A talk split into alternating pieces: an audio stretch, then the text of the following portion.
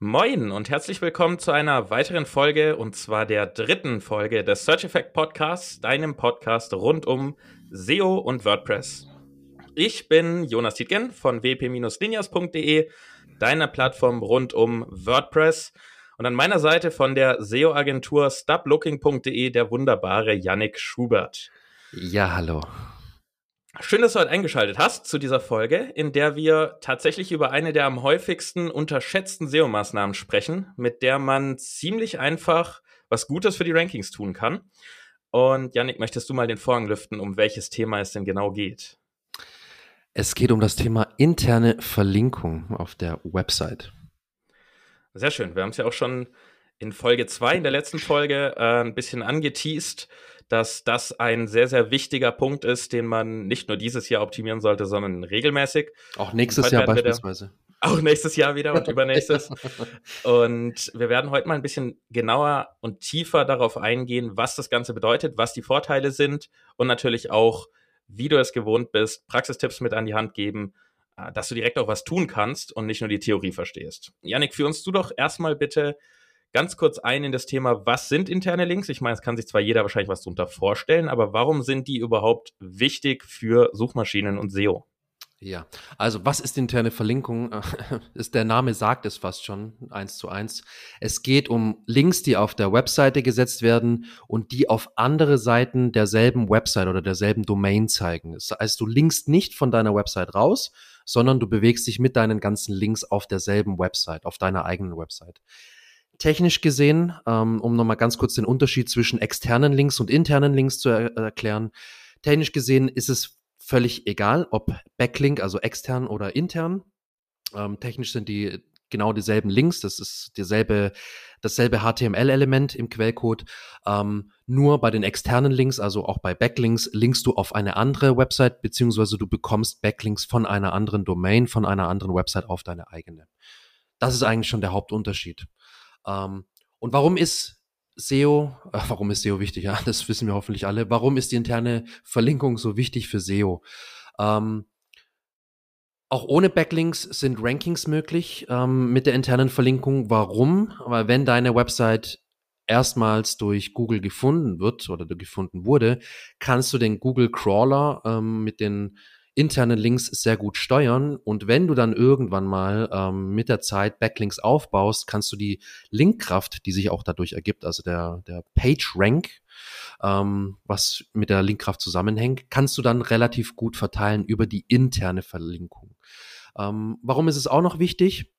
Du kannst den Nutzer, die Nutzerin durch deine Website führen und kannst ihm wichtige andere Seiten zeigen und diese verlinken, sodass der Nutzer oder die Nutzerin möglichst lange auf deiner Website bleibt und sich möglichst viele Seiten anschaut. Ähm, da haben wir ja. dann direkt zwei Vorteile. Wir haben A, eine gute Nutzerführung und äh, bieten unseren Seitenbesuchern Mehrwert und B, senden wir natürlich auch positive Signale, beziehungsweise unsere Seitenbesucher senden positive Signale an Google, weil sie mehrere Seiten von uns aufrufen und nicht gleich wieder verschwinden und äh, von der Seite abspringen, die sie gefunden haben. Ich habe mal Studien gesehen, Case Studies, äh, die gemacht wurden mit fiktiven Keywords. Da wurden dann zehn Seiten erstellt mit dem mit spezifischem Fokus auf ein äh, fiktives Keyword, das es noch nicht gab, für das es keine Seiten gab. Und diese Seiten wurden alle sehr gleich aufgebaut und anschließend wurden fünf davon mit internen Links versehen und äh, fünf davon nicht mit internen Links versehen. Und bei diesen, es sind natürlich sehr kleine Tests, die jetzt auch nicht so repräsentativ sind, aber sie zeigen tatsächlich, sie haben eine Aussagekraft, finde ich. Du darfst mich gerne korrigieren, wenn sie keine Aussagekraft haben. Aber diese fünf mit den internen Links waren nach einer Weile, ich glaube ein paar Wochen, die ersten fünf, also wirklich alle fünf Seiten, die interne Verlinkungen drin hatten, wurden von Google höher eingestuft, obwohl es äh, inhaltlich im Prinzip alles natürlich nicht eins zu eins das gleiche war, aber sehr, sehr ähnlich war. Und es zeigt natürlich die Bedeutung ähm, von internen Links, oder würdest du da widersprechen? Nein, auf, auf keinen Fall. Also du hast vollkommen recht. Ähm, das zeigt eigentlich auch schon, wie wichtig die interne Verlinkung ist, ähm, wie wichtig sie auch im SEO ist und nicht nur, nicht nur für die Nutzer, sondern auch für Google beziehungsweise auch andersrum, nicht nur für Google, sondern auch für die Nutzer. Das sind, wie du gesagt hast, zwei Bereiche, die man damit abdecken kann und die man auch unbedingt damit abdecken sollte. Ja, sind denn alle Links gleich wertvoll? Ich kenne es von Backlinks. Ähm, der große Klassiker, von dem mittlerweile alle wissen, dass es nichts mehr wert ist, sind diese Linkfarmen, wo einfach auf irgendwelchen Websites eine Seite mit Link oder Lesezeichen oder sowas gesetzt wurde und da waren dann 30 Links drin. Dass Google solche Seiten abwertet oder zumindest die Inhalte, also die Links nicht mit Kraft versieht, das ist ja im Prinzip, denke ich, jedem klar. Ähm, aber auch Backlinks, die aus dem Footer kommen oder aus einer Sidebar sind nicht so viel wert. Ist es bei internen Links genauso, dass die zum Beispiel Menüpunkte, von denen wir ja denken, okay, die Seiten sind ja wichtig, deshalb sind sie im Menü, dann haben die auch schon eine sehr starke Kraft in der internen Verlinkung, weil sie so häufig ja vorkommen, nämlich auf jeder Seite, weil ja. die im Menü sind. Sind die, sind die trotz, also sind die gleich wertvoll, wie wenn ich in einem Artikel im ersten Absatz den gleichen Link reinsetzen würde intern? Nein, sie sind nicht gleich wertvoll, beziehungsweise gleich wichtig. Google unterscheidet da schon ziemlich gut und ziemlich klar. Ähm, dadurch, dass interne Links auch äh, ein Stück weit für die Relevanz zuständig sind. Also Google zu zeigen, hey, das hier ist ein relevantes Thema, das mit der Seite, wo du dich aktuell befindest, zusammenhängt und deswegen intern verlinkt wird. Dadurch, dass auch die Relevanz eine, eine Rolle spielt, bewertet Google auch die Links unterschiedlich. Also wir haben unterschiedliche Arten von Links. Es gibt ja. interne Links zum Beispiel in dieser Navi-Bar, die eigentlich jede Website hat. Die, die ganz normale Navi-Bar oder das Menü kann man auch sagen. Ähm, dann gibt's die Sidebar, die findet oft in Blogs-Anwendungen, in Magazinen, in Online-Magazinen. Ähm, es gibt noch die Breadcrumbs, die kennt vermutlich jeder von euch. Die kennst vermutlich auch du, liebe Zuhörerinnen, lieber Zuhörer. Ähm, die geben dir ja an, wo du dich gerade befindest und da kannst du ein bisschen vor- und zurückspringen, wenn du die Breadcrumbs anklickst. Ähm, dann hast du den Hauptbereich, den ich finde, der am wichtigsten ist für die interne Verlinkung, nämlich der Main Content, der Haupt, ja, Inhaltsbereich, wo du dann deine Texte schreibst, deine Produktkategorien ähm, darlegst mit Produkten und so weiter und so fort. Und es gibt noch den Footer. Unten die, die Futterleiste, wo dann meistens das Impressum und so verlinkt ist und nochmal die wichtigsten Seiten. Ähm, aber da muss man sagen, zwischen diesen unterschiedlichen Arten ist die Ver Bedeutung auch unterschiedlich. Man kann sagen, Navibar, Sidebar, Breadcrumbs vielleicht auch noch und Footer sind mehr oder weniger gleichwertig anzusehen oder von Google als gleichwertig empfunden. Was deutlich wichtiger ist, ist der Main Content Bereich. Ähm, in den Google ähm, Quality Rater Guidelines, das ist so ein offizieller Leitfaden von Google, ähm, steht auch drin, dass der Main Content schon wichtiger ist als der Secondary Content. Und eben diese Navibar, die Sidebar, der Footer, das alles zählt für Google zur Secondary Content, also so zum, zum zweiten, zweitklassigen Inhalt im Endeffekt oder ja, zum zusätzlichen Inhalt. Und der ist eben nicht so wichtig wie der Main Content. Okay, Perfekt. Meine nächste Frage wäre nämlich gewesen, äh, ich, ich hätte dich jetzt hier hingestellt und hätte gesagt, du musst mal ranken, wo, wo sind die internen Links am wertvollsten. Aber das, das werde ich jetzt gar nicht machen, weil du es ja im Prinzip schon mal beantwortet hast. Das Wichtigste ist also die, der Inhaltsbereich. Ähm, und für alle, die tatsächlich nicht wissen, was Breadcrumbs sind, Breadcrumbs sind kleine Links, die meistens oben oberhalb von dem Inhalt, also zwischen Inhalt und Navigationsleiste erscheinen, die im Prinzip die Unterstruktur aufschlüsseln. Wenn man zum Beispiel bei Online-Shops ist, da ist das ein riesiger Klassiker, weil die sehr gerne sehr verschachtelt sind mit Kategorien und Unterkategorien. Ich denke, bei jedem größeren Online-Shop, den du so kennst, den du aufrufen kannst, wirst du oben diese Breadcrumbs sehen und siehst dann dort, dass du dich zum Beispiel unter Schuhe, Damenschuhe, Wanderschuhe und so weiter befindest. Ähm, das sind also Breadcrumbs, die nützlich sind. Die brauchst du aber auf jeden Fall nicht, wenn du keine tiefe verschlüsselte Seite hast. Also mein Ansatz, wenn jemand fragt, wann brauche ich die, ist immer, also man sollte schon drei Ebenen haben, bevor es sich lohnt. Das heißt, von der Home-Seite aus mindestens mal in eine dritte Ebene runtergehen, also Kategorie 1, Unterkategorie und noch eine Unterkategorie. Dann macht es Sinn. Ähm, vorher ist in meinen Augen es nicht sinnvoll, weder aus Nutzerführungssicht noch aus SEO-Sicht. Wie ist da deine Interpretation? Ähnlich. Also ich finde, am, am wichtigsten oder noch eher am ehesten sinnvoll ist es bei Online-Shops. Wenn du einen Online-Shop hast, dann hast du verschiedene Kategorien. Du hast vielleicht auch Unterkategorien, die einer Hauptkategorie zugeordnet sind. Du hast verschiedene Produkte. Und da macht es auch aus ähm, Nutzersicht schon auch durchaus Sinn, da mal die Breadcrumbs äh, zu verwenden und zu einzusetzen. Ähm, wenn du jetzt etwas kleinere Websites hast, ähm, deutlich unter 1000 Seiten und wie du sagst, äh, vielleicht auch nicht unbedingt eine dritte Ebene, dann brauchst du die Breadcrumbs nicht unbedingt. Im Online-Shop-Bereich oder im E-Commerce-Bereich macht es durchaus Sinn, kann durchaus Sinn machen. Das kann man theoretisch auch mal testen. Ähm, ansonsten, wie du sagst, ist Breadcrumbs sind kein Muss. Super. Dann haben wir das auf jeden Fall schon mal sehr klar auch abgegrenzt. Äh, es ist ja häufig schwierig, klare Aussagen zu treffen, wann man was tun sollte, aber da haben wir glücklicherweise mal ja eine richtig, fast schon eine klare, eine recht klare Linie ab, wo man es machen muss oder darf oder sollte. Ähm, ich vergleiche jetzt gerne die interne Verlinkung mit, mit Backlinks, weil äh, Backlinks für viele noch ein bisschen bekannter sind als die interne Verlinkung und wie man vorgeht. Ähm, bei Backlinks ist es ja so, dass man im besten Fall keine, ich nenne sie jetzt mal harten Keywords oder Money Keywords nutzt. Also wenn ich jetzt auf eure Website verlinken würde von eurer SEO-Agentur, wäre es äh, unorganisch und würde als unorganisch wahrscheinlich angesehen werden, wenn ich euch fünfmal auf verschiedenen Seiten verlinke und jedes Mal steht da SEO-Agentur. Äh, also so ein richtig hartes Keyword, weil es ja viel organischer ist. Äh, man kennt es, man schreibt ja, klicke hier oder du findest hier weitere Infos. Ähm, ist es bei internen Links auch so? Muss ich da auch vorsichtig sein, im Prinzip, wie ich meinen, sagen wir mal, meinen Artikel zum Thema WordPress installieren? Darf ich da jedes Mal wirklich dann schreiben, WordPress installieren und das hart verlinken? Oder muss ich da auch wieder dieses, ich sag mal, drumherum Gerede, äh, klicke hier oder ja, klicke ja. hier, um mehr Infos zu finden, nutzen? Das ist das Schöne bei der internen Verlinkung. Du musst nicht darauf achten, dass du keine Keywords verlinkst oder harte Keywords, wie wir es auch im SEO sagen. Das ist der große Vorteil der internen Verlinkung. Du hast alles zu 100 Prozent in eigener Hand und du musst auf solche Sachen nicht achten. Dadurch, dass du dem User, der Nutzerin und dem Nutzer hilfst, sich besser zu orientieren, schneller zu finden, was sie suchen äh, und auch Cross- und Upselling kannst du damit ähm, pushen da, das bietet dir die Möglichkeit, wirklich hart Keyword zu verlinken oder Keyword stark zu verlinken. Beispielsweise ähm, SEO-Agentur. Ne? Wir können auch einen Blogbeitrag schreiben und dann in dem Blogbeitrag einen, einen, einen Satz schreiben. Und wenn du eine, eine gute SEO-Agentur suchst, kannst du dich gerne an uns wenden und das Wort SEO-Agentur, vielleicht ist es jetzt ein blödes Beispiel, aber das Wort SEO-Agentur kannst du dann hart verlinken mit einem internen Link auf beispielsweise die SEO-Seite, wo du dann äh, über die SEO-Agentur schreibst. Das ist das der, auch mehrfach.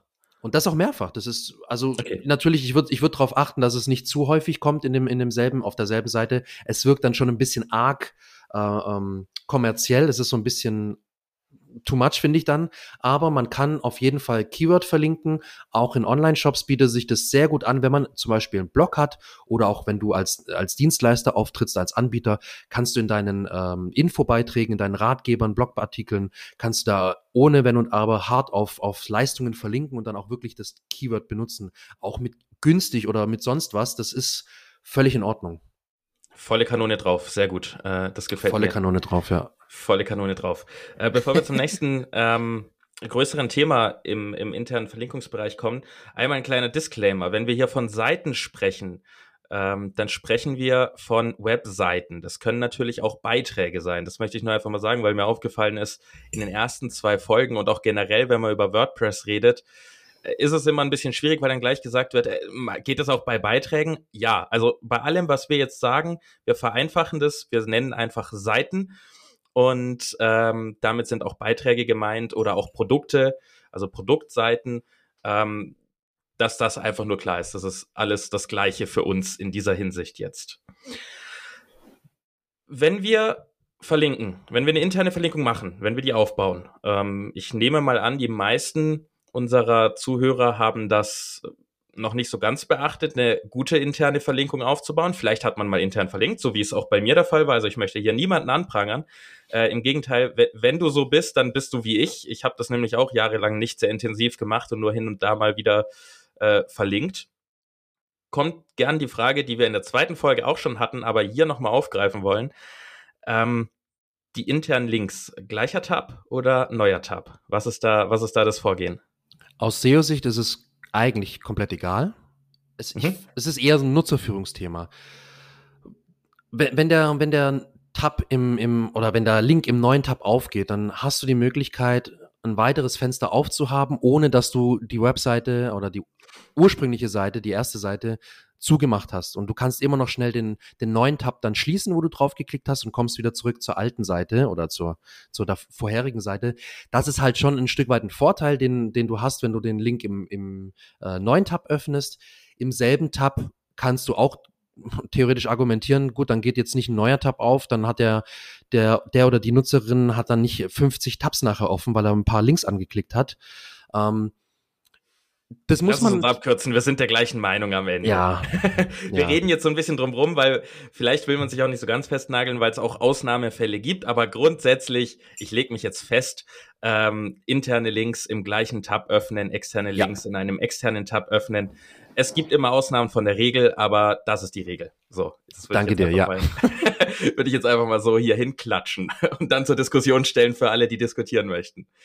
Ähm, bevor wir jetzt dazu kommen, wie man die interne Verlinkung wirklich aufbaut, ähm, wir werden dazu ja noch mal ein bisschen theoretisch was sagen, worauf man achten soll. Äh, keine Sorge, wir werden auch direkt noch Praxistipps geben, wie man direkt mit einer kleinen Online-Marketer würden jetzt sagen, die optimale interne Verlinkungsformel. Äh, also es sind einfach nur drei Schritte.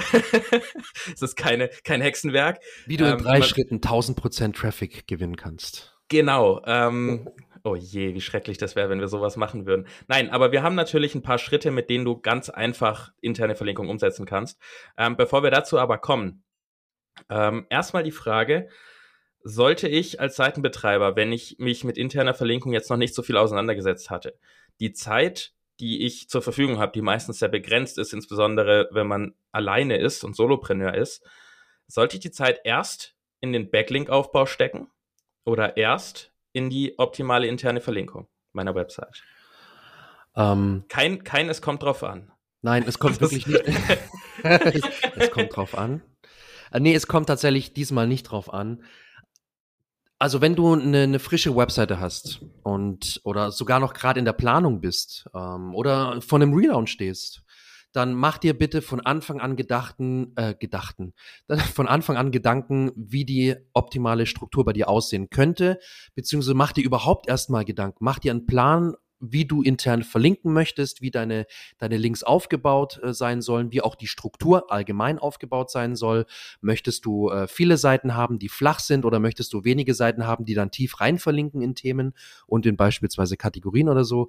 Ähm, und wenn du dir von Anfang an Gedanken machst, dann hast du den Vorteil, du hast dir Gedanken gemacht. Das machen sich viele eben nicht. Und dann wächst die Seite mit den Jahren immer wieder an, immer weiter an und man, man checkt schon irgendwann gar nicht mehr, wo was verlinkt ist. Und scheiße, jetzt haben wir eine neue Kategorie, wo sollen wir die eigentlich reinfriemeln, äh, weil wir haben schon so viele Seiten.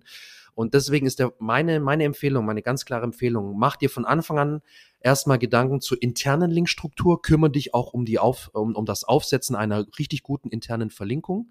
Und dann, natürlich, kannst du dir Gedanken machen, wie du deine Backlinks generieren und aufbauen willst. Das Backlink-Thema, da werden wir auch nochmal eine eigene Folge dazu machen. Das ist ein sehr mindestens komplexes eine. Thema. Mindestens eine, wenn nicht sogar mehrere. Ähm, weil es unheimlich komplex ist. Es ist ja schwierig, auch vor allem in Deutschland. In, in Deutschland ist es immer noch so ein bisschen ein rotes Tuch, äh, Backlinks.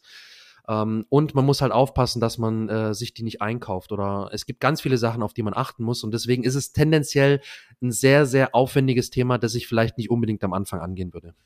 Okay, und kann ich das dann auch, also ich übertrage das für mich ähm, so, dass ich mit einer bestehenden Website auch erstmal meine Zeit in eine interne Verlegung setze, ähm, steck und, und steck, also stecke, nicht setze, und die Backlinks ja, vielleicht währenddessen natürlich auch Aufbau, aber im Optimalfall erstmal eine interne Verlinkung habe, damit die Kraft, die von den Backlinks kommt, dann auch intern optimal verteilt wird. Das macht auch Sinn, genau. oder? Macht Sinn, macht Sinn. Ähm, vor allem darum oder deswegen, weil äh, Backlinks ja nicht sofort kommen. Und du hast sie nicht mhm. komplett in deiner Hand. Das heißt, du musst, du kannst schon aktiv dahinter sein, versuchen Backlinks aufzubauen mit diversen Maßnahmen, die wir dir in einer anderen Folge mal äh, darlegen können. Aber die kommen ja nicht so sofort. Die dauern einfach. Du musst erst eine Beziehung zu dem äh, Linkgeber, sage ich jetzt mal, aufbauen. Ähm, da gehört noch ganz viel andere Sachen dazu, die einfach mit der Zeit dann kommen. Und es kann sein, dass das ein paar Monate sogar dauert. Es kann sein ein paar Wochen, ein paar Monate, es kann sogar sein zwei, drei Jahre. Ähm, und die interne Verlinkung kannst du halt direkt selbst sofort umsetzen und sofort optimieren. Das ist es halt. Tipptopp. Zeit also erstmal in die interne Verlinkung stecken. Ähm, meistens egal, in welchem Punkt man ist, ob man jetzt gerade anfängt mit der Website oder ob man sie schon hat. Gut, wie sieht denn jetzt eine, also was muss ich wissen, um intern verlinken zu können, um zu wissen, was Sinn macht? Es gibt ja mit Sicherheit verschiedene Wege, das zu tun. Es gibt mit Sicherheit gute und schlechte Beispiele. Ähm, was sind so die zwei, drei, vier Grundlagen, ähm, die ich wissen muss, dass ich selber, ohne mir Hilfe zu holen, ähm, intern eine optimale interne Verlinkung mache? Wie gesagt, du musst dir erstmal einen Plan machen, welche Seiten gibt es, welche Seiten machen für dich Sinn und dazu kann man so ein bisschen erstmal betrachten, was habe ich denn für eine Seite? Habe ich eine, ich nenne es jetzt mal zentralisierte, eine zentrale Seite oder habe ich eine dezentralisierte was Seite? Was ist das? Eine zentralisierte Seite ist eine Seite, die nicht viele verschiedene Seiten hat, die gleich wichtig sind. Also eine dezentralisierte Seite wäre jetzt zum Beispiel ein großer Online-Shop. Du hast sehr viele wichtige Seiten, sehr viele wichtige Kategorien, Produkte, die äh, Umsatz äh, für Umsatz sorgen, die du auch in Google platzieren möchtest. Das heißt, du musst dich um sehr viele verschiedene Seiten kümmern, die wichtig sind. Ähm, wenn du jetzt eine, sag ich mal, keine Ahnung, 50 oder 100 Seiten hast und davon ist ein großer Teil ein Blog, und du hast ein paar Sales Page, also Sales Seiten, die einfach für Umsatz sorgen, wo man irgendwas buchen kann, wo man als Dienstleister, wo man sich präsentiert mit seiner Leistung, beispielsweise jetzt eine Agentur oder so oder ein Coaching. Ähm, dann ist es eine, für mich eine zentralisierte oder eine zentrale Seite, zentralisierte Seite eher das passende Wort, denn ich habe wenige Seiten, die eigentlich für Erfolg sorgen, nämlich meine Leistungsseiten, wo dann nachher ein Call to Action hintersteht, jetzt buchen, jetzt kaufen, wie auch immer. Ähm, und da muss ich mir Gedanken machen, okay, habe ich viele Seiten, die wichtig sind, habe ich eher wenige Seiten, die wichtig sind und dementsprechend baue ich meinen bei einem interne Verlinkung auf und mache mir dann Gedanken, auf welche Inhalte verlinke ich, die wichtig sind. Verlinke ich also oft aus dem Blog auf die eine Leistungsseite, weil die für mich äh, meine meine Hauptleistung ist und die ist für mich sehr wichtig. Mit dem mache ich meinen Umsatz, mein Geld. Dann muss ich natürlich gucken, wie ich immer möglichst äh, geschickt und möglichst passend auf diese Seite verlinke oder auch auf andere Leistungen. Ähm, natürlich muss ich auch gleichzeitig dafür sorgen, dass meine Blogbeiträge sinnvoll miteinander verlinkt sind, ähm, aber es ist eine ganz andere Vor äh, an, äh, Vorgehensweise, wie wenn du einen Online-Shop hast, weil da musst du dir Gedanken machen, welche Kategorien sind für mich wichtig, wie verlinke ich die Kategorien zueinander, die auch ir irgendwie miteinander zu tun haben, die passend sind, weil ich kann nicht jede Kategorie mit jeder Kategorie verlinken. Das, das klappt nicht oder das ist auch nicht sinnvoll. Und das ist schon mal der erste Ansatzpunkt, wo ich sage, das bringt dich schon mal auf einen guten Weg zur, zu einer optimalen Linkstruktur. Und ich darf auch nicht kreuz und quer verlinken. Mit Kreuz und Quer meinst du dann verschiedenste Themen, die gar nicht so sehr zusammenhängen, äh, miteinander zu verknüpfen, nur damit man irgendwie diese internen Links hat. Ähm, auf gut Deutsch, Verlinkungen sollten auch immer Sinn machen für den Nutzer. Wenn sie Sinn machen genau. für den genau. Nutzer, sind sie auch themennah meistens ähm, oder zumindest organisch in einer Seite mit drin. Das heißt zusammengefasst, ähm, sollte im Prinzip jede Seite mal mindestens einen internen Link irgendwie erhalten. Also verwaiste Seiten sind grundsätzlich keine gute Idee, außer vielleicht, es sind jetzt wirklich einzelne Landingpages für Angebote, die kurzzeitig laufen oder generell, die einfach nicht äh, nicht für, für SEO relevant sind. Das gibt's auch. Äh, SEO ist überall, aber nicht überall sinnvoll. Ähm, und man kann es sich dann in der Praxis so vorstellen, um die Theorie mal in die Praxis nochmal ein bisschen zu übertragen, dass die wichtigsten Seiten, die man hat, und da musst du dir selber Gedanken machen, welche sind deine wichtigsten Seiten, zum Beispiel die, die über die du verkaufst, wie Janik gesagt hat, die Sales Pages, ähm, vielleicht wichtige Artikel, wo ähm, du dich gut präsentieren kannst, weil du dein Wissen zeigst oder weil da viele Affiliate-Links drin sind oder was auch immer. Diese Seiten sollten letzten Endes schlicht und ergreifend häufiger intern verlinkt sein als nicht so wichtige Seiten. Ähm, ganz blöd runtergebrochen ist das erstmal das Ziel. Das heißt, je weniger wichtig eine Seite ist, desto weniger interne Links sollte sie haben. Und äh, wenn man sich eine Liste macht mit allen Seiten, die man hat, und dann kann man im Prinzip, ja, kann, kann man wirklich einmal aufschreiben, wie viele interne Links gehen auf jede Seite und dann hat man eine Prio-Liste sozusagen. Man genau, sieht, wie genau. relevant sind diese Seiten und das sollte widerspiegeln, ob diese Seiten auch wirklich in dieser Reihenfolge so wichtig sind. Richtig. Super. Ähm, kommen wir mal zu einem ganz praktischen Vorgehen, äh, das ich auch nutze für meine Seite. Abgesprochen natürlich mit Yannick. Ich mache ja im SEO-Bereich nichts mehr, ohne mit Yannick vorher zu korrespondieren. Stimmt nicht ganz, aber wir lassen es jetzt mal so stehen. Ähm, nee, abgesprochen und auch eine super einfache, unsere Drei-Schritte-Formel für, für 1000% Wachstum äh, durch interne Verlinkungen. super einfach. Also wir wollen hier keinen Scheiß verkaufen. Es ist wirklich ähm, ein praktikabler Weg, um wirklich erstmal ohne große Ahnung, ohne sich stundenlang Strukturen aufzubauen und zu überlegen, eine sinnvolle interne Verlinkung zu machen. Ich würde sagen, zwei Stunden Zeit sollte man sich nehmen, je nachdem, wie groß die Website ist. Und wir brauchen dafür nichts anderes als erstmal die Google Search Console. Und die Google Search Console sollte auf jeden Fall mit deiner Website verbunden sein. Wir werden es vermutlich zukünftig noch in jeder Folge sagen, weil das einfach das wichtigste SEO-Tool ist, das man nutzen kann, weil es einfach kostenlos ist und direkt von Google. Ähm, wie es geht, wir werfen wieder eine Anleitung in die Show Notes rein, falls du das noch nicht verbunden hast. Also Search Console und WordPress, dann kannst du es damit tun. Wenn du es schon getan hast, dann ist das Schöne, dass uns die Search Console unter dem Menüpunkt Links eine Übersicht gibt der tatsächlich am meisten intern verlinkten Seiten und auch extern verlinkten Seiten. Das heißt, du könntest jetzt schon mal so eine kleine Status Quo-Analyse machen, welche internen Seiten sind am häufigsten verlinkt und intern verlinkt. Ähm, das ist sehr nützlich, aber worauf wir hinaus wollen, ist erstmal, dass du unter externe Links die meist verlinkten Seiten dir anschaust. Und wenn du dir dort so die Top 10 oder 15 Seiten rausziehst, dann sind das meistens die durch Backlinks am meisten gestärkten Seiten. Also die Seiten, die Google durch die Backlinks, die eingehend sind, ähm, als am wichtigsten einschätzt. Von diesen Seiten ist es also sehr, sehr sinnvoll, interne Links zu setzen auf andere Seiten, weil die ja ihre Kraft weitergeben. Ähm, Yannick hat es vorhin gesagt mit dem PageRank. Früher hat man es Link Juice genannt. Wir können es nennen, wie wir möchten. Am Ende haben Seiten Kraft und diese Kraft können sie weitergeben. Und diese 10 oder 15 Seiten, die du dort findest, sind die stärksten Seiten deiner gesamten Website. Und der zweite Schritt ist, sich zu überlegen, welches sind die 10 wichtigsten Seiten.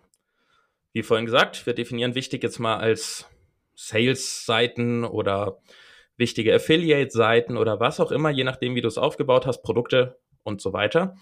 Und im dritten Schritt bringst du das einfach zusammen. Du nutzt die Seiten, die du im ersten Schritt dir rausgezogen hast, die am stärksten sind, die am meisten Kraft haben und setzt von dort aus, wenn es thematisch passend natürlich ist, Links auf deine 10 oder auch 15 wichtigsten Seiten. Habe ich das so richtig zusammengefasst? Nicht, dass ich hier irgendwie durcheinander gekommen bin, Janik. Ja, hast du. Super. Perfekt. Ähm, das heißt, so haben wir recht schnell, indem wir uns einfach mal zwei Stunden Zeit nehmen, äh, unsere zehn wichtigsten Seiten gestärkt und geben im besten Fall die Kraft, die von unseren stärksten Seiten kommt, weiter was natürlich dafür sorgen kann, dass wir bessere Rankings bekommen für die Keywords, auf die wir diese zehn wichtigsten Seiten optimiert haben. Was wir natürlich machen müssen. Also die müssen natürlich selber auch optimiert sein. Zum Beispiel die Titlebacks. Shoutout an unseren, äh, an unsere erste Folge, wie man Title Tags optimiert. Also da gern, da gern mal reinhören. Oh, was für ein, was für ein Cross-Marketing hier, ne Hammer. Also, hey, wow. du, du, machst es super, muss ich echt sagen. Du machst es echt super. nicht, nicht geplant gewesen. Ähm, gibt es denn zu diesem Tipp noch etwas, was man beachten muss, Janik? Ähm, was man noch machen kann, ist sich zusätzlich ähm, nochmal auch den Traffic anzugucken. Was sind denn Seiten ähm, oder sind die Seiten auch Seiten mit, mit gutem Traffic, mit guter Verweildauer und so weiter, mit, wenig, mit, wenigen Abs äh, mit, mit niedrigen Absprungsraten? Ähm, und diese ganzen Daten, diese ganzen Hinweise, die dir die Zahlen liefern, die vermischst du und dann kommst du eben zu dieser Prio-Liste, die du sie jetzt beschrieben hattest. Ähm, und das zeigt dir, okay, welche Seiten muss ich verwenden, um bestimmte Seiten intern zu verlinken. Weil von diesen Seiten kommen die besten Signale, die dann Google an oder ja, die du weitergibst mit der internen Verlinkung, die wiederum auch Google dann auslesen kann und sagen kann, ah, okay, du hast jetzt von dieser wichtigen Seite auf zwei andere Seiten äh, ver verlinkt, also muss es ja irgendwas äh, damit auf sich haben, dass du jetzt auf diese Seiten verlinkst. Und wenn du das geschickt anstellst, dann kannst du eben deine Rankings dadurch verbessern, dass du von den wichtigen Seiten, die schon sowieso gut performen und die den meisten Traffic liefern, da kannst du diese Kraft, die diese Seiten haben, eben mit der internen Verlinkung ähm, kombinieren und dann dementsprechend auch die anderen Seiten pushen. Das ist ja das Ziel dahinter. Richtig. Jetzt gibt's ja diese Begriffe ähm, Content Hub oder Siloing, wie sie ja so richtig schön komisch und ungewohnt klingen, ähm, oder auch Reasonable Surfer Model. Und selbst bei also bei Reasonable Surfer Model muss ich selbst sagen, what, what the hell? ähm, was ist das? Also was sind diese Themen? Ich meine, Siloing kenne ich, ähm, ja. Content Hubs kenne ich, da werden wir jetzt wahrscheinlich auch nicht zu viel sagen, weil wir da wieder definitiv eine eigene Folge zu aufnehmen. Unbedingt. Ähm, aber was sind diese Silos und was ist das Reasonable Surfer Model? Also das hat so ein bisschen ähm, damit zu tun, was man bei der internen Verlinkung beachten kann oder beachten sollte und wie man eigentlich auch die dann optimiert. Google liebt Themen. Deswegen haben wir ja schon angesprochen, bitte Themen nachverlinken, jetzt nicht kreuz und quer äh, und die unterschiedlichsten Themen miteinander verlinken. Das heißt, du, du bietest äh, Jacken in deinem Online-Shop an und verlinkst jetzt auf Socken, auf Unterwäsche und so weiter. Das ist jetzt nicht so themennah. Ja, es sind Klamotten, aber es ist trotzdem nicht so themennah, wie wir es gerne hätten in der internen Verlinkung. Ähm, und in dem Zuge spricht man auch oft vom sogenannten Siloing oder Siloing oder wie man es auch nennen will. Ähm, und da ist ein weiterer Begriff Content Hubs, in dem, also dafür, dafür sind die Content Hubs da, um das Siloing zu betreiben. Ich habe ein Thema, beispielsweise die Jacken, und jetzt kann ich meine interne Verlinkung so aufbauen, dass ich eben das Ganze wie eine Art Silo gestalte, um den Nutzer weiter rein ins Thema zu führen, in die Website, durch das Silo hindurch. Und dann kann ich sagen, okay, jetzt habe ich Jacken, jetzt habe ich Outdoor-Jacken, ich habe Übergangsjacken, ich habe Winterjacken, ich habe Daunenjacken und so weiter und so fort. Ähm, und da sind wir dann ganz schnell im Siloing drin, im Thema Siloing. Ich gucke also, dass ich meine interne Verlinkung so gestalte, dass relevante Themen, die eng miteinander verknüpft sind, äh, miteinander auch intern verlinkt werden. Das kann dasselbe Thema sein, es können aber auch Unterthemen sein, die mit dem Hauptthema, also mit dem Thema Jacken in dem, in dem Falle, zusammenhängen. Und eine Daunenjacke oder eine Winterjacke hängt ja ganz, ganz eng mit dem Thema Jacken an sich zusammen. Und so kann ich die interne Verlinkung schön fließen lassen durch das Silo, um den Nutzer weiter rein in die Website zu führen. Ähm, wenn, wenn, wenn du, lieber Zuhörer, wenn ich da einmal reingrätschen darf, äh, ja, eher visuell angehaucht bist und dir jetzt nicht so viel darunter vorstellen kannst, dann äh, mein Mathelehrer wäre stolz auf mich. Rufen wir uns alle mal einen Wahrscheinlichkeitenbaum in den Kopf. Selbst wenn wir es alle nicht verstanden haben, äh, ich hab's, ja, ich sag dazu nichts. ähm, wenn wir uns das vorstellen, ist das nichts anderes als die Art, wie wir ein Silo aufbauen. Wir haben oben eine Seite und verlinken dann im Prinzip zwei darunter stehende Seiten, die thematisch dazu passen. Von denen ausgehen kann man wieder zwei oder natürlich auch mehr ähm, verlinken. Das einfach mal als grafische Stütze um ein Content-Silo einfach zu erklären. Okay, so sehr viel gut. dazu. Ich danke dir. Ja, gerne. Sehr gut. Ähm, genau, und du hattest noch das Reasonable Surfer Model angesprochen. Jetzt bin ähm, ich gespannt. Das hängt jetzt nicht unbedingt mit dem Siloing zusammen, aber es ist auch ein weiteres, ein weiterer Punkt, den man bei der internen Verlinkung beachten sollte. Ähm, früher hat man von Random Surfer Model gesprochen. Random heißt auf Englisch ähm, zufällig. Ja, zufällig, genau. Ich muss immer das deutsche Wort. Ähm, zufällig, also man hat man, man, Google hat sich da irgendwie Gedanken gemacht und kam zum Schluss, okay, ähm, ein, ein Website-Besucher, eine Website-Besucherin, die klickt irgendwie wahllos auf irgendwelche Links und kommt dann letztendlich zu irgendwelchen Seiten. Und das hat man irgendwann erkannt, naja, das macht irgendwie nicht so Sinn. Das ist wahrscheinlich in der Realität nicht ganz so. Ähm, und dann hat man dieses Reasonable Surfer Model entwickelt. Und darauf aufbauend ist natürlich auch der, der Crawler, der, der agiert nach dem Reasonable Surfer Modell. Ähm, und das besagt, dass äh, ein Nutzer, eine Nutzerin auf der Website schon mit einem bestimmten Plan Links anklickt, also nach einer bestimmten Vorgehensweise. Das sagt einfach aus, dass wenn ein Link sehr prominent im Hauptinhalt, also im Main Content relativ prominent platziert ist, wenn man den gut sehen kann und der eine gute Position hat, dann wird der wahrscheinlich auch angeklickt. Und wenn du irgendwo im Footer einen Link hast, der wird wahrscheinlich eher weniger angeklickt. Meistens im Footer, da gibt's auch eine Studie dazu, mir fällt jetzt nicht ein, von wem die war, die ist schon länger her, gibt's eine Studie dazu, dass im Footer meistens das Impressum, die Datenschutzerklärung oder irgendwelche solche Unternehmensseiten, sag ich mal, angeklickt werden. Aber keine Kategorien oder sonst was oder eher seltener. Und genau das ist mit dem Reasonable Surfer Model gemeint. Du musst deine Links möglichst prominent gut platzieren, auch gut sichtbar im Content, damit die Wahrscheinlichkeit auch hoch ist, dass die angeklickt werden. Und deswegen wertet nämlich auch äh, Google Links im Main Content stärker als Links beispielsweise in der Sidebar oder im Footer-Bereich. Ganz einfach eigentlich. Okay, super. Um es für mich mal kurz zusammenzufassen, dass ich es richtig verstanden habe und vielleicht dann auch für den, für den Zuhörer. Ähm, Reasonable Surfer Modell bedeutet letzten Endes, dass Google in der Lage ist und versteht mittlerweile, ähm, wie Nutzer auf einer Website sich verhalten und wie sie mit Klicks interagieren. Das heißt, welche ähm, Links werden eher angeklickt, welche werden eher nicht angeklickt. Und ähm, diese kleinen Crawler, das sind übrigens kleine, sagen wir mal, kleine Programme von Google, die Websites angucken. Nichts anderes. Die kommen auf jede Website und checken aus, was da los ist ähm, dass die so vorgehen, wie ein Nutzer oder wie Google annimmt, dass ein Nutzer vorgehen würde. Richtig? Der Wahrscheinlichkeit nach. Genau. Es geht einfach um, um Wahrscheinlichkeiten. Wie wahrscheinlich ist es, dass jemand auf diesen Link klickt? Ja. Okay. Perfekt. Dann haben wir auch diese zwei, ja, fancy, fancy Buzzwords äh, hier mal auseinanderklamüsert. Sehr gut. Ähm, ich hätte noch einen Praxistipp äh, für alle, die hier mit WordPress unterwegs sind. Und zwar das Plugin Rank Math. Das hat ja verschiedenste Module, die man aktivieren kann. Und auch in der kostenlosen Version gibt es das Link-Modul. Das kann man einfach in den Rank Math-Einstellungen aktivieren. Wenn man das aktiviert, sorgt Rank Math dafür, dass du in deiner Seitenübersicht und Beitragsübersicht, ich sage es diesmal wirklich spezifisch, eine Spalte dazu bekommst, in der du siehst, wie häufig von dieser Seite oder dem Beitrag ein interner Link ausgeht, also auf eine andere deiner Seiten geht, wie oft ein eingehender interner Link da ist und wie häufig ein externer, wie häufig externe Links da mit drin sind in diesem Beitrag.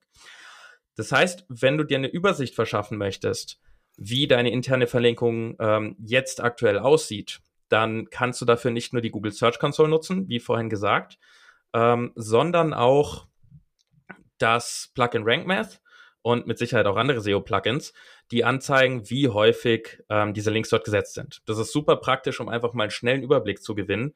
Wenn eine Seite plötzlich äh, 40 eingehende interne Links hat und eine andere zwei, dann sollte auch wirklich die eine, sage ich mal, 20 mal so wichtig sein wie die andere. Ansonsten macht dieses Verhältnis nicht viel Sinn. Ähm, RankMath, ich denke, kennt jeder. Wenn nicht, äh, in den Show Notes ist ein Link drin. Kostenloses SEO-Plugin für WordPress. Du hattest mir, als ich euch beauftragt habe, eine Analyse meiner Website durchzuführen, weil Google meine Seite nicht mehr so ganz lieb hatte und wir nehmen auch an, immer noch nicht hat, nicht äh, ganz, ne? nee, irgendwie, irgendwie sind wir immer noch nicht ganz auf einem grünen Zweig wieder, Google und ich. Ähm, da habt ihr meine Seite analysiert und ihr habt ja sehr, sehr praktische Sachen im technischen Bereich gefunden. Bevor du, lieber Zuhörer, jetzt denkst, jetzt wird's technisch, keine Sorge, ist alles super easy. Ähm, da habt ihr in der Auswertung geschrieben, dass ich aufpassen soll, meine internen Links nicht auf, auf Weiterleitung, also auf 301 Weiterleitung zu setzen, was ich hatte, weil durch viele Jahre von Beiträgen schreiben, werden mal URLs geändert und so weiter und so fort.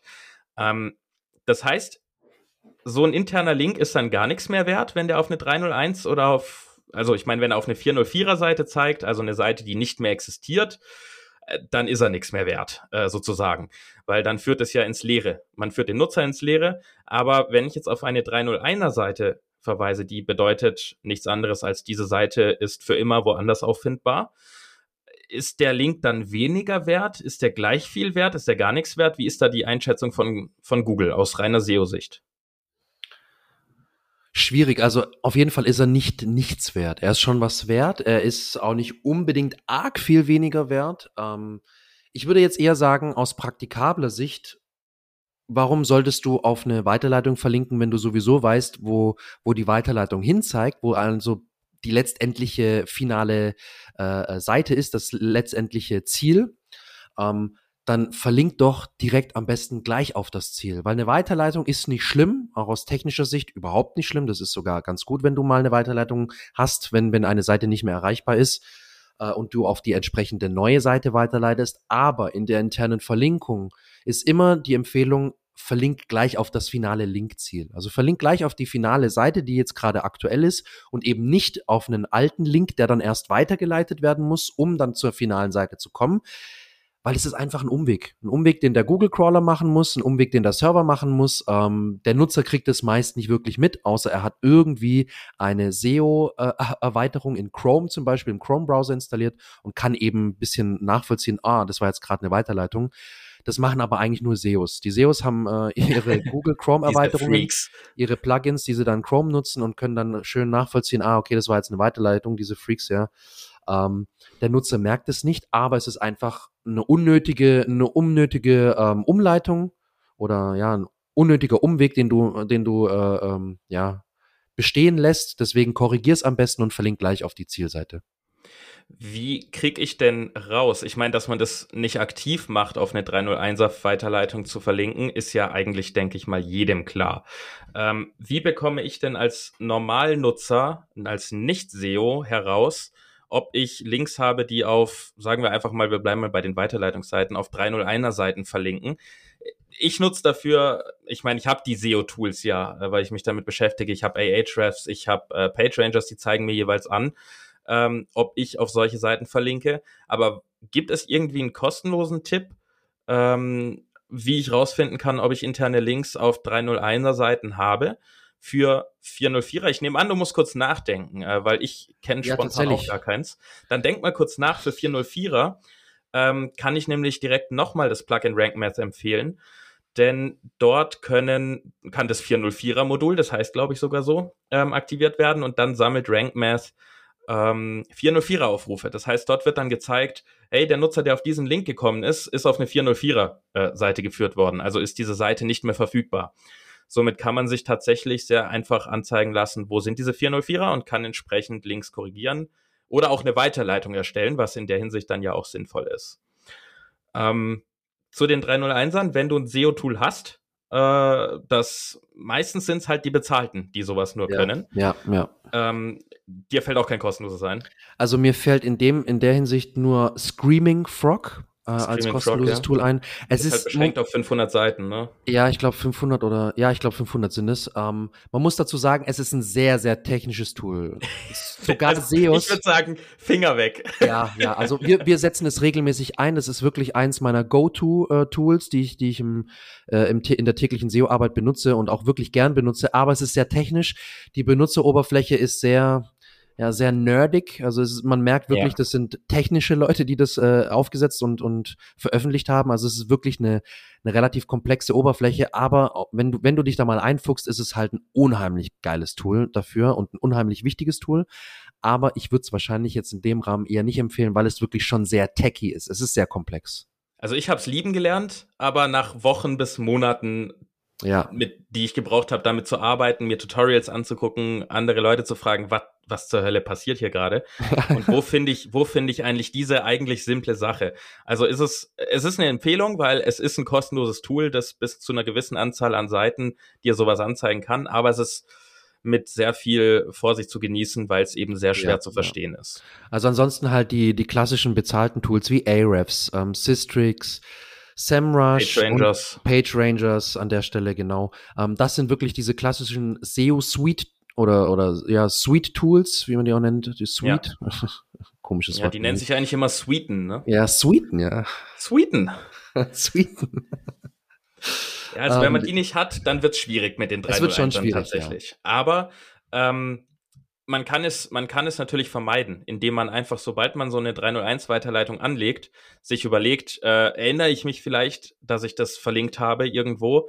Und wenn man sich nicht mehr erinnert, drüber nachdenkt, wo könnte ich sinnvollerweise hinterlegt haben, also eine, einen internen Link gesetzt haben, weil du als Hörer weißt jetzt ja, wie man sinnvoll intern verlinkt. Wenn du also zukünftig rückwirkend denkst, kannst du einfach überlegen, was habe ich für thematisch passende Artikel, in denen interner Link sein könnte. Guck dort kurz rein. Es lohnt sich wirklich äh, diese Links auf 301er zu vermeiden. Ähm, das ist einfach keine, man verliert einfach Kraft, die nicht notwendig ist zu verlieren. Genau. Das genau. kann man super einfach verhindern. Also auf diesem, auf dieser Weiterleitung geht immer ein bisschen Kraft flöten. Du hast es ja gerade gesagt, das habe ich noch vergessen zu erwähnen, genau. Es ist immer so, dass da ein bisschen Kraft flöten geht, weil du eben diesen Umweg gehen musst. Oder weil der Crawler auch diesen Umge Umweg gehen muss. Und deswegen einfach nicht auf Weiterleitungen verlinken. Sehr gut. Werde ich jetzt auch nicht mehr machen. War keine Absicht. Sehr gut. Und ich werde es auch nicht mehr machen. Ich werde es nie wieder machen. Ich verspreche es dir, Yannick. Es tut mir so leid. Alles. Nehme ich dir nicht übel. Okay, super. Dann ähm, zum Abschluss, bevor ich nochmal alles ein bisschen zusammenfasse, nochmal ein kleiner Tipp. Äh, für deine Praxis, wenn du eine neue, eine neue Seite erstellst, dann denk daran, die direkt intern zu verlinken. Also völlig abgesehen davon, dass wir diesen Tipp vorhin gegeben haben, deine internen, äh, deine wichtigsten Seiten intern zu verlinken. Denk immer daran, dass, also neue Le Seiten, die leiden immer, weil keiner kennt sie und keiner verlinkt auf sie, weil wir schreiben die, dann sind wir happy, dann ver veröffentlichen wir sie, machen ein bisschen Werbung dafür und dann, ja, verschwinden sie. Ähm, achte also darauf, wenn du neue Seiten erstellst, dass du Links zu diesen Seiten setzt und ähm, da ist auch noch mal ein sehr guter Link-Tipp, äh, äh, Plugin-Tipp, ein WordPress-Plugin, das Plugin Link Whisper. Werden wir natürlich auch verlinken in den ähm, Show Notes. Ja. Und Dieses Plugin ist ein kostenpflichtiges Plugin und es ist auf keinen Fall ein Must-Have. Es ist ein sehr nettes Plugin, das einem Zeit sparen kann, insbesondere wenn man eine größere Website hat. Der große Vorteil ist, dass man im Prinzip äh, mal ganz einfach geredet bei seiner neuen Seite, die man gerade erstellen kann, äh, erstellt hat, auf einen ähm, Button klicken kann vom Plugin Link Whisper und sagen kann, hey, schlag mir doch mal Seiten vor, wo ich einen internen Link jetzt setzen kann, wo das thematisch Sinn macht. Das Plugin nutzt dann äh, ich, ich weiß nicht, ob sie damit werben, KI zu nutzen, macht ja heutzutage jeder. Sie nutzen keine KI. Äh, es basiert auf Wörtern, ähm, auf, auf zusammenhängenden Wortphrasen. Und dann wird vorgeschlagen, wenn man zum Beispiel gerade über die Herrenschuhe geschrieben hat, wird einem vorgeschlagen, hey, guck mal, du hast in irgendeinem anderen Artikel oder einer anderen Seite auch schon mal das Wort Herrenschuhe ähm, genutzt. Sollen wir das direkt verlinken?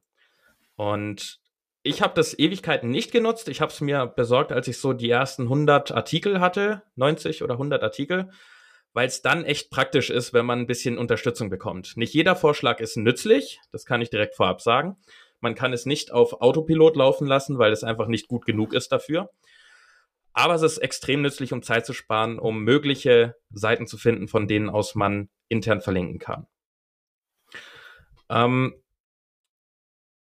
das war im Prinzip. Hast du noch einen Tipp? Ich, ich habe jetzt hier zwei Tipps rausgehauen mit Rank Math und mit Link Whisper. Hast du noch irgendeinen Tipp zur internen Verlinkung, Plugin oder Tool, was, was man auf jeden Fall mitnehmen muss? Ähm, nee, nicht wirklich. Also das Link Whisper ist, glaube ich, sehr gut, vor allem für grö größere Websites, wie du es gesagt hast. Ansonsten habe ich keinen Tooltip mehr. Okay. Alles klar. Dann ziehen wir das Ganze jetzt auch nicht viel weiter hin. Ähm, wir fassen das Ganze einfach nochmal zusammen. Interne Verlinkung, ein, ein super einfacher Weg, wenn man mal ein bisschen Zeit investiert, zwei, drei Stunden, um mehr Kraft auf wichtige Seiten zu bringen. Ähm, das Ganze, unsere Empfehlung, am einfachsten mit der Google Search Console erstmal machen, dort die meistverlinkten Seiten anschauen, sich die 10, 15 wichtigsten Seiten angucken, auf die man verlinken möchte und dann zwischen diesen Seiten diese Verlinkung herstellen. Dass eben die wichtigen, äh, dass die, die wichtigen Seiten die Kraft der starken Seiten mitbekommen. Und wenn du natürlich ein SEO-Tool hast, dann kannst du auch dort die Backlink-Auswertung nutzen. Äh, die ist meistens noch mal ein bisschen detaillierter als das, was die Google Search Console gibt, weil die uns, ich sag mal in Anführungszeichen, beschränkt auf die meistverlinkten Seiten. Aber nur weil da Masse ist, heißt nicht, dass da Qualität ist. Nichtsdestotrotz, wenn du kein SEO-Tool hast, reicht es völlig mit der Search Console. Wenn du ein SEO-Tool hast, kannst du das gerne dafür nutzen. Ähm, ja, die Tipps, die wir haben, sind auf jeden Fall auch, äh, nutzt das Plugin RankMath. Das hilft dir, 404er zu finden. Das hilft dir, die Anzahl der Verlinkungen, die du intern hast, zu finden und schnell in der Seitenübersicht und Beitragsübersicht zu sehen. Ähm, wenn du schon viele Seiten hast, dann kann das Plugin Link Whisper, das kostenpflichtig ist, auch sehr nützlich sein, um schnell und zeitsparend mögliche Linkziele zu finden, aber auch Seiten zu finden, von denen aus man interne Links setzen kann. Ähm, das jetzt erstmal zu der Praxis. Yannick, du bist, glaube ich, besser dabei, die Theorie auch noch mal so ein kleines bisschen zusammenzufassen. Reiß es doch auch noch mal ganz grob zusammen. Ja, ganz kurz noch mal. Also theoretisch eine Checkliste, die ist immer gut, wenn du dir, wenn du dir, wenn du dich daran orientierst. Schreib's gerne mit oder hör dir die Folge nochmal an und mach dir dann deine Notizen. Also, mache dir unbedingt ein Link-Konzept, in dem du theoretisch zusammenfasst, wie möchtest du auf welche Inhalte wo verlinken und mit, mit, mit welchen Arten von Inhalten möchtest du miteinander verknüpfen. Dann, zweiter Punkt, verwende harte, keyword-optimierte Ankertexte. Weil, wir haben es vorhin angesprochen am Anfang der Folge, du kannst hart verlinken, du darfst die Keywords benutzen und die solltest du auch benutzen. Drittens, pro Zielseite, also pro, pro Seite, möglichst immer denselben oder einen ähnlichen Ankertext verwenden. Also wenn du jetzt das Keyword Daunenjacke hast, dann bitte verlinke mit dem Keyword Daunenjacke immer nur die, die, dieselbe Seite. Und verlinke jetzt nicht bei Daunenjacke zwei verschiedene Seiten, die aber irgendwie ähnlich sind, aber nicht mit dem gleichen Wort bitte. Ähm, gleichzeitig kannst du aber ein bisschen Variation mit reinbringen und bestimmte Keywords für dieselbe Seite benutzen. Einfach um nochmal ein bisschen das natürlicher zu gestalten, äh, nicht immer nur komplett dasselbe Wort zu benutzen, das ist ganz arg wichtig. Ähm, und übertreibe es nicht mit, der Link, mit den Links auf einer Seite. Google hat zwar jetzt keine klare Aussage gemacht, wie viele Links gut sind auf einer Seite und wie viele schlecht sind. Ähm, aus Erfahrung kann ich sagen, es wird erst problematisch, glaube ich, bei 400, 500 Links auf einer Seite. Aber ist halt auch die Frage, dann musst du dir fragen, ist das überhaupt sinnvoll, wenn ich jetzt, keine Ahnung, auf 100 Seiten verlinke, auf, auf derselben Seite? Da, da blickt ja keiner mehr durch. Deswegen halt es ein bisschen kürzer. Schau, dass du zwischen 15 und 20 interne Links auf jeder Seite setzt, höchstens. Das ist so meine Erfahrung, mit der ich gut gefahren bin. Ähm, du kannst natürlich auch ab und zu mal mehr benutzen, aber das, damit fährst du relativ gut. Und platziere die Links im Main Content gut sichtbar hatten wir auch gesagt, der Main Content ist, Content ist der wichtigste Bereich deiner Website. Da kannst du die Links gut platzieren und sorg dafür, dass man die auch als solche erkennt. Irgendwie blau eingefärbt, lila oder was auch immer deine Corporate äh, äh Farben sind. Aber versuche möglichst optisch den Link hervorzuheben, damit man auch weiß, ah, okay, das ist ein Link. Und zum Schluss verlinke die wichtigsten Seiten im Hauptmenü. Gerade wenn du sehr viele Seiten hast, wirst du vermutlich nicht alles im Hauptmenü abbilden können oder solltest du auch nicht. Ähm, Obi hat zum Beispiel so eine richtig krasse Mega-Menüleiste, aber selbst die haben nicht alle Sa alle Seiten oder alle ja, Kategorien in diesem Hauptmenü verlinkt. Da musst du dich auch erstmal ein bisschen durchklicken. Auch auf der, auf der Seite kommt dann irgendwann so eine Seitenleiste, wo du dann nochmal Links anklicken kannst. Aber im Hauptmenü wirst du nicht alle Seiten verlinken können. Deswegen konzentriere ich dich auf die wichtigsten und auf die besten Seiten und damit fährst du eigentlich relativ gut. Perfekt, eine super Checkliste zum Abschluss. Tipptopp. Und damit sind wir auch am Ende dieser Folge. Wir hoffen sehr, du konntest hier was mitnehmen, sowohl aus der Theorie als auch, wie es uns immer so wichtig ist, direkt für die Praxis, dass du auch gleich was tun kannst, äh, vielleicht auch demnächst schon Resultate siehst. Und wir würden uns riesig freuen, einmal von dir zu hören, denn ähm, wir treten immer gerne in Kontakt mit dir, lieber Hörer, liebe Hörerin. Hinterlass uns also gerne eine Bewertung in deinem Podcast-Tool, in deiner Podcast-App, wo auch immer du unterwegs bist. Nur auf Spotify, glaube ich, kann man das nicht. Man kann, glaube ich, nur da folgen. Kannst du nur bewerten, glaube ich. Da kannst, nee, da kannst du nur folgen auf Spotify, glaube ich, ne? Da kannst du nicht bewerten. Oder so. Ich glaube doch, wie, ich glaube, bewerten kann man. Okay, auch. was auch immer du tun kannst, tu es. äh, folge uns, damit du auf jeden Fall keine weitere Folge verpasst. Wie gesagt, es wird noch sehr viel Spannendes kommen. Ähm, Content Hubs, Backlinks und noch viele weitere Sachen. Immer schön mit Praxisbezug, dass du direkt äh, umsetzen kannst und optimieren kannst. Deswegen lass am besten ein Abo da, dass du benachrichtigt wirst. Ja, damit machen wir den Sack zu für heute. Ähm, ich sage Tschüss und die letzten zwei, mehr dürfen es heute nicht werden, Worte gehen an dich, Janik. Danke fürs Zuhören, liebe Zuhörerinnen, liebe Zuhörer, und ich freue mich auf die nächste Folge. Das war's. Und falls du dich fragst, warum ich so komisch klinge heute, ja, ich bin ein bisschen heiser. Äh, ich habe kein Corona. Ich habe mich schon dutzende Male jetzt testen lassen in den letzten Tagen, weil du weißt ja, Jonas, der Podcast ist eine Corona-freie Zone. Das äh, muss ja auch so bleiben. Ähm, deswegen nicht wundern. Ja, ich bin's noch, Yannick Schubert von starblocking.de. ähm, ich klinge heute ein bisschen dunkler, ähm, aber ist vielleicht auch gar nicht so schlecht. Vielleicht. Das war's. Vielleicht müssen wir einfach auch ein bisschen näher ans Mikro. Einen schönen Tag. Ciao. Ciao, ciao.